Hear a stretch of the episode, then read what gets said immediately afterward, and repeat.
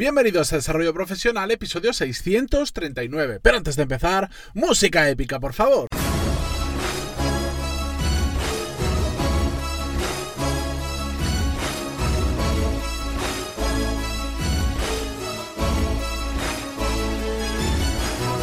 Muy buenos días a todos y bienvenidos a Desarrollo Profesional, el podcast donde hablamos sobre todas las técnicas, habilidades, estrategias y trucos necesarios para mejorar cada día en nuestro trabajo. Hoy lo digo un poco rápido porque tengo un invitado al otro lado esperando, a pesar de que le he hecho esperar porque me han llamado por teléfono, le he dicho, espera, que tengo una llamada importante, he puesto el altavoz y me han llamado para venderme una televisión. Pero bueno, pero, eh, no, no bromo, porque es verdad, tonterías aparte, hoy eh, viene una persona que ha pasado dos, tres, o yo que sé cuántas veces ha pasado por el podcast ya, y eso es por, por algún motivo tiene que haber para que venga tanto, sobre todo porque mmm, siempre nos aporta cosas muy interesantes una charla muy interesante. Y al otro lado, bueno, pues ya lo presento, el señor Carles Caño. Hola, Carles. Muy buenas, Matías Pantaloni, estoy encantado de estar contigo. A los que no lo conocéis, Carles es comunicador y conferenciante sobre comunicación y colaboración de equipos. Y que de hecho le he dicho, Carles, oye, ¿dónde te pueden encontrar? Y me han dicho, en LinkedIn, que es el mejor sitio. Ponéis Carles Caño y ahí veréis todo lo que hace. Además, últimamente puede ser que empieces a ser bastante activo en LinkedIn. Un poquito tengo, más, sí. Tengo fichado. Me, me, he dado de baja mi cuenta personal de Twitter. Entonces, y ahora estoy más en LinkedIn. Ah, muy bien, muy bien. Pues hoy he traído a Carles porque él se dedica, como decía, el tema de la comunicación y dentro del mundo de la empresa, yo soy de esos que cree que una gran parte de los problemas se producen en el entorno profesional debido a una mala comunicación, bien porque no decimos lo que queremos decir realmente, bien porque no entendemos lo que nos quieren decir y un largo etcétera. Y por eso hoy quiero que Carles, desde su visión más profesional sobre este tema, nos, nos dé un, un, poquito de luz y sobre todo nos ayude a, a, comunicarnos mejor con nuestros compañeros, con nuestros jefes, con nuestros clientes o con quien sea dentro eh, del mundo profesional. Carles, a ver, esto lo decimos así en directo. ¿Cómo quieres que lo afrontemos? Porque yo te puedo hacer 3 millones de preguntas y tú tienes 3 millones y unas respuestas. Pero claro, eh, tú ya sabes que tú y yo tenemos cháchara para estar una hora y media aquí grabando, pero esto solo puede durar, no sé, 15, 20 minutos. ¿Por dónde quieres que empecemos? Bueno, pues, o sea, te, le estás pidiendo a tu invitado que te diga las preguntas que tienes correcto, que hacerle. correcto, correcto. Bien, bien, hay que mejorar esa parte. Ya, ya, ya, ya, ya has pillado cómo funciona esto. Bueno, a ver qué te parece. Sí, oye, escúchame, pregúntame los problemas en una empresa o cuáles son los mayores villanos eh, al comunicar. Venga, como si no lo hubiera escuchado a nadie. Va, ahora en serio. Carles, no, cuéntanos. Eh, tú, que te dedicas a esto, que dentro de poco además me contabas que tienes un grupo enorme de gente que, de una empresa que vas a trabajar justo en estos temas. Para ti, ¿cuáles son los principales problemas que hay en el mundo de la empresa respecto a la comunicación? Pues básicamente es olvidar que somos humanos. Nos olvidamos que somos humanos y entonces nos tratamos de forma fría, calculadora, a través de emails. ¿Pero eso por no qué pasa? Eso la... es una de las cosas que siempre me ha llamado mucho la atención. Tú estás en un entorno no profesional, hablamos de una forma, llegamos al entorno profesional, yo siempre pongo el ejemplo que entiendo por qué es, pero el tema de la policía. Te para un policía y te empieza a hablar en un idioma que a veces necesitas eh, llamar a la RAE para que, que, que, te, que, te, que te diga qué está diciendo porque habla tan excesivamente formal, en su caso entiendo por qué, por un tema de respeto, de, de, no crear una tensión innecesaria por, por utilizar un lenguaje inapropiado, etcétera, etcétera. Pero en el mundo de la empresa, ¿por qué pasa eso? Seguramente por la misma razón con el policía, porque la gente se cree, la gente cree que, que al, a lo mejor quitarse ese formalismo lo van a respetar menos o lo van a ver menos profesional. Hay una cita de Chesterton, que era un escritor y periodista británico, que dice que divertido no es lo contrario de serio divertido es lo contrario de aburrido y de nada más. Es decir, se puede ser eh, serio o sea, y se puede ser, eh, digamos, también pasarlo bien. O sea, se puede ser riguroso, ¿no? Y, y, y no tener que ser un, un tostón. Y entonces, mm. eh, ese es un problema, que la gente se escuda en ese formalismo excesivo por inseguridad, porque es como se ha hecho toda la vida. Y eso al final, pues, eh, ¿qué pasa? Que tú te llevas bien con tus amigos, con tu familia, Matías, mmm, igual tienes amigos de la universidad, de la infancia, igual estás en una asociación de saber qué, o vas a hacer deporte con los amigos y allí tienes un, una conexión que muchas veces en el trabajo pues, pues no se tiene, ¿no?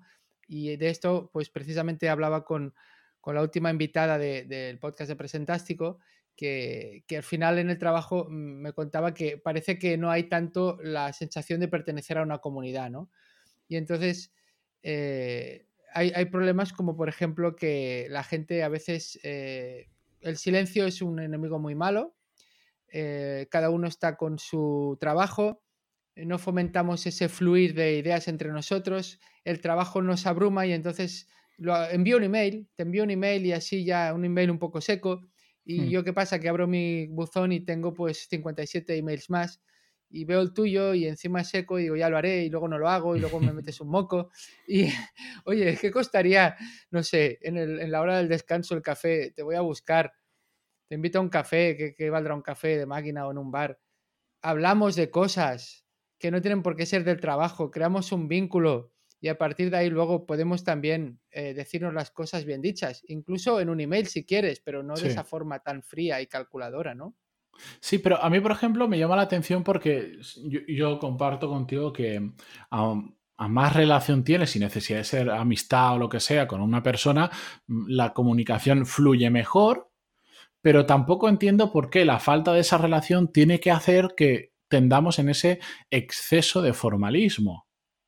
Yo, bueno, yo he trabajado, ahora pues ahora voy por mi cuenta, pero eh, he trabajado en empresas con compañeros, con jefe, con personas a mi cargo, con yo estando al cargo de otras personas. Em, pero yo, es por mi forma de pensar, yo no necesariamente eh, cambiaba mi tono cuando hablaba con mi compañero que cuando hablaba con mi jefe. También es cierto que por el ambiente que había y tal, se era más favorable a ello, pero no sé, es, ah, yo vuelvo a la parte inicial que has dicho. Eh, hemos olvidado de, que estamos hablando con personas. Sí, sí, yo diría que una forma de intentar cambiar ese formalismo excesivo Evidentemente hay, como has dicho tú, ¿no? Un policía seguramente seguirá hablando de esa forma y a lo mejor hay entornos corporativos donde, por lo que sea, impera esa excesiva rigidez, ¿no? Pero en muchos casos creo que se puede moldear y una forma es uno mismo, empezando por tener un tono un poco más distendido. Eso no significa soltar chascarrillos, ni bromas malas, ni... Pero significa que, ya no vamos con ese lenguaje tan distante, y al final eh, también los humanos tenemos las neuronas espejo y si no tenemos alguna, algún problema psicológico, normalmente la persona puede que refleje en parte ese comportamiento, con lo que, por ejemplo, a mí me gusta usar ese tono más cercano, eh, siempre incluso en mi ámbito profesional, y por lo general nunca me ha traído ningún problema, ¿no? O sea que eh, cuando hay una formación, una conferencia, cuando hago una reunión con alguien, cuando hago una entrevista a podcast, me gusta que haya ese, ese tono más, más cercano, más de uno mismo, más de usar el humor, si sí, sí, puede ser. Hmm. Y entonces el otro mimetiza un poco y poco a poco pues va, va cambiando. Es verdad que a veces igual en el trabajo eso no va a pasar en, en, una entrevista de una hora, sino que puede pasar a lo largo de varias semanas o incluso meses, pero la actitud que tiene uno va a determinar en gran parte eh, cómo los demás eh, te tratan a ti. Sí, bueno, de, hecho eso en, entrevistas de trabajo yo lo he visto. Yo paso por entrevistas de trabajo y al final eh, normalmente siempre empiezan en un tono muy serio, muy riguroso, etcétera, etcétera, pero es lo que tú dices. Yo, mm, a mí me sale natural hablar de una persona a otra, que en ese caso hay un rol de entrevistado y entrevistador, pero sigue siendo una persona, sin necesidad de hacer chascarrillos ni faltar al respeto, pero tampoco de que parezca que tenga algo metido por el culo para entenderlo. Y al final lo que me doy cuenta es que en apenas una charla igual de 20 minutos, la otra persona del inicio a esos 20 minutos ha cambiado completamente la forma en la que se dirige a mí. Aunque en esa situación, como decirlo, eh, esa persona está en poder respecto a mí porque es la que está entrevistando, pero sí que es cierto que si yo asumo un tono, la otra persona termina haciéndome, eh, pues eso, la neurona espejo, eh, rebajando el tono y adaptándose más a lo que yo estoy haciendo. Sí. yo creo que la gente tiene que interesarse un poco más por el otro, aunque sea en una entrevista. Es decir, tiene que ser, digamos, un interés genuino, ¿no? Hmm. No con una finalidad, quiero un trabajo, sino por ejemplo, me viene ahora a la cabeza el famoso libro de Dale Carnegie de cómo ganar amigos e influir sobre las personas, que es un libro que jamás hubiera comprado por el título, pero me, recomendó encarecidamente Gonzalo Álvarez, El arte de presentar, y dije, hombre, si me lo recomienda Gonzalo, pues lo voy a leer. Y es un libro que vale mucho la pena, es un libro que debe tener 90 años ya desde que se publicó y se sigue vendiendo. Y yo lo resumo con, esto, eh, con miel se atrapan más moscas. Eh, y entonces te dice básicamente, interésate de verdad, pregúntale al otro, eh, no critiques, no juzgues, bueno, y además lo explica con su estilo de muchas historias para ilustrar los puntos, ¿no? Y yo creo que al final muchos de los problemas de comunicación interpersonal tienen su origen en la comunicación intrapersonal. Es decir, ¿qué historias me cuento yo en mi cabeza?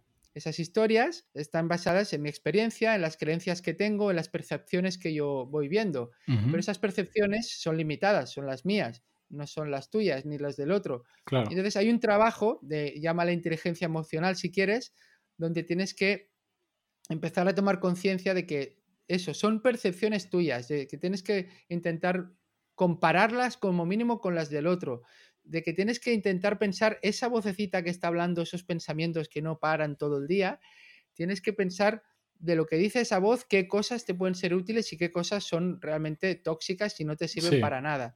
Entonces, mm, Scott Berkun, eh, que es un orador también y escritor, y en su libro Confessions of a Public Speaker decía que para hablar bien en público hay que pensar bien en privado.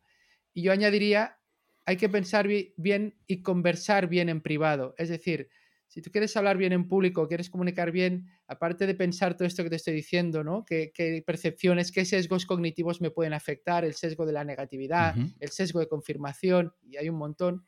Pues tengo que conversar con los demás, conversar individualmente, descubrir qué piensan, preguntarles, oye, ¿qué, te frustra? Eh, ¿Cómo es un buen día en el trabajo para ti? ¿Cómo es un mal día? ¿Qué necesitas?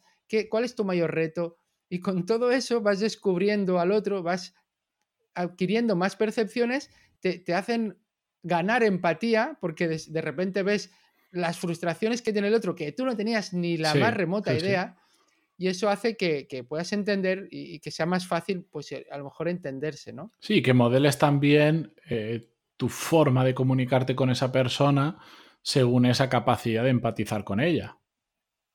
Porque igual nosotros vamos con un tono porque creemos que es el adecuado y resulta que esa persona, por el momento en el que está justo ahora, por, decir, acaba de salir de una, de una, bronca que le han pegado increíble el jefe, tienes que entender esa situación, tienes que entender que igual ni siquiera es el momento para hablar con esa persona.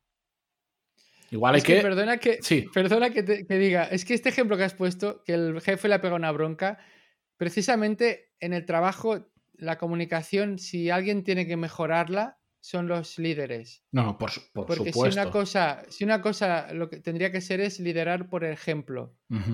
Lo que la gente no aguanta es que me estés pidiendo unas cosas y me estés pidiendo esfuerzo y tú a lo mejor llegas más tarde al trabajo. Lógico. No, bueno, pero el ejemplo de una bronca, a veces las broncas son muy bien merecidas y de un muy buen jefe, de un muy buen líder, pero hay, hay veces que hay que decir, oye, mm, tío, te he avisado 30 veces, a la 31 ya te lo tengo que decir de otra manera para que lo entiendas. No, no me refiero, no necesariamente tiene por qué ser un mal jefe porque te caiga una bronca. Yo considero que he tenido un muy buen jefe y me han caído broncas, pero es porque me las merecía. Pero esa bronca ha venido justo en el después de que haya pasado algo mucho tiempo? O sea, ¿han habido conversaciones previas o ha sido en plan... No, no, ha sido una bronca merecida eh, con avisos previos y, tras una cagada con avisos previos. Eh, eh, merecida, completamente merecida, que es que no pude rebatir nada. Lo único que pude hacer es agachar la cabeza y decir, mm, tienes razón, déjame pensar cómo lo soluciono. Ya está. Bien, bien, bien. Pero sí, sí, no, todo esto ha sido bien aparte un ejemplo pero coincido contigo, al final, de donde tiene que nacer todo esto, y al final yo esto eh, siempre lo digo, eh, vale, ahora puede que estemos en una situación, puede que estéis en el momento en el que vosotros no sois jefe de nadie o de nada, pero id aprendiendo porque si seguís escuchando desarrollo profesional, me hago autopromo, es muy probable que, pues, que tarde o temprano terminéis siendo jefe de alguien. Y no hay que empezar a currárselo cuando somos jefes, sino mucho antes, porque como dice Carles, el cuanto más arriba estés, más ejemplo tienes que dar. Bien, disculpad el corte, pero por aquí vamos a dejar hoy la entrevista. Ya sabéis que Carles y yo, es que solo 15 minutos no podemos hablar, necesitamos más tiempo para contarnos todo lo que queremos contar. Así que he decidido dejar la entrevista en dos partes. Mañana mismo vais a tener la continuación, así que allí os espero. Adiós.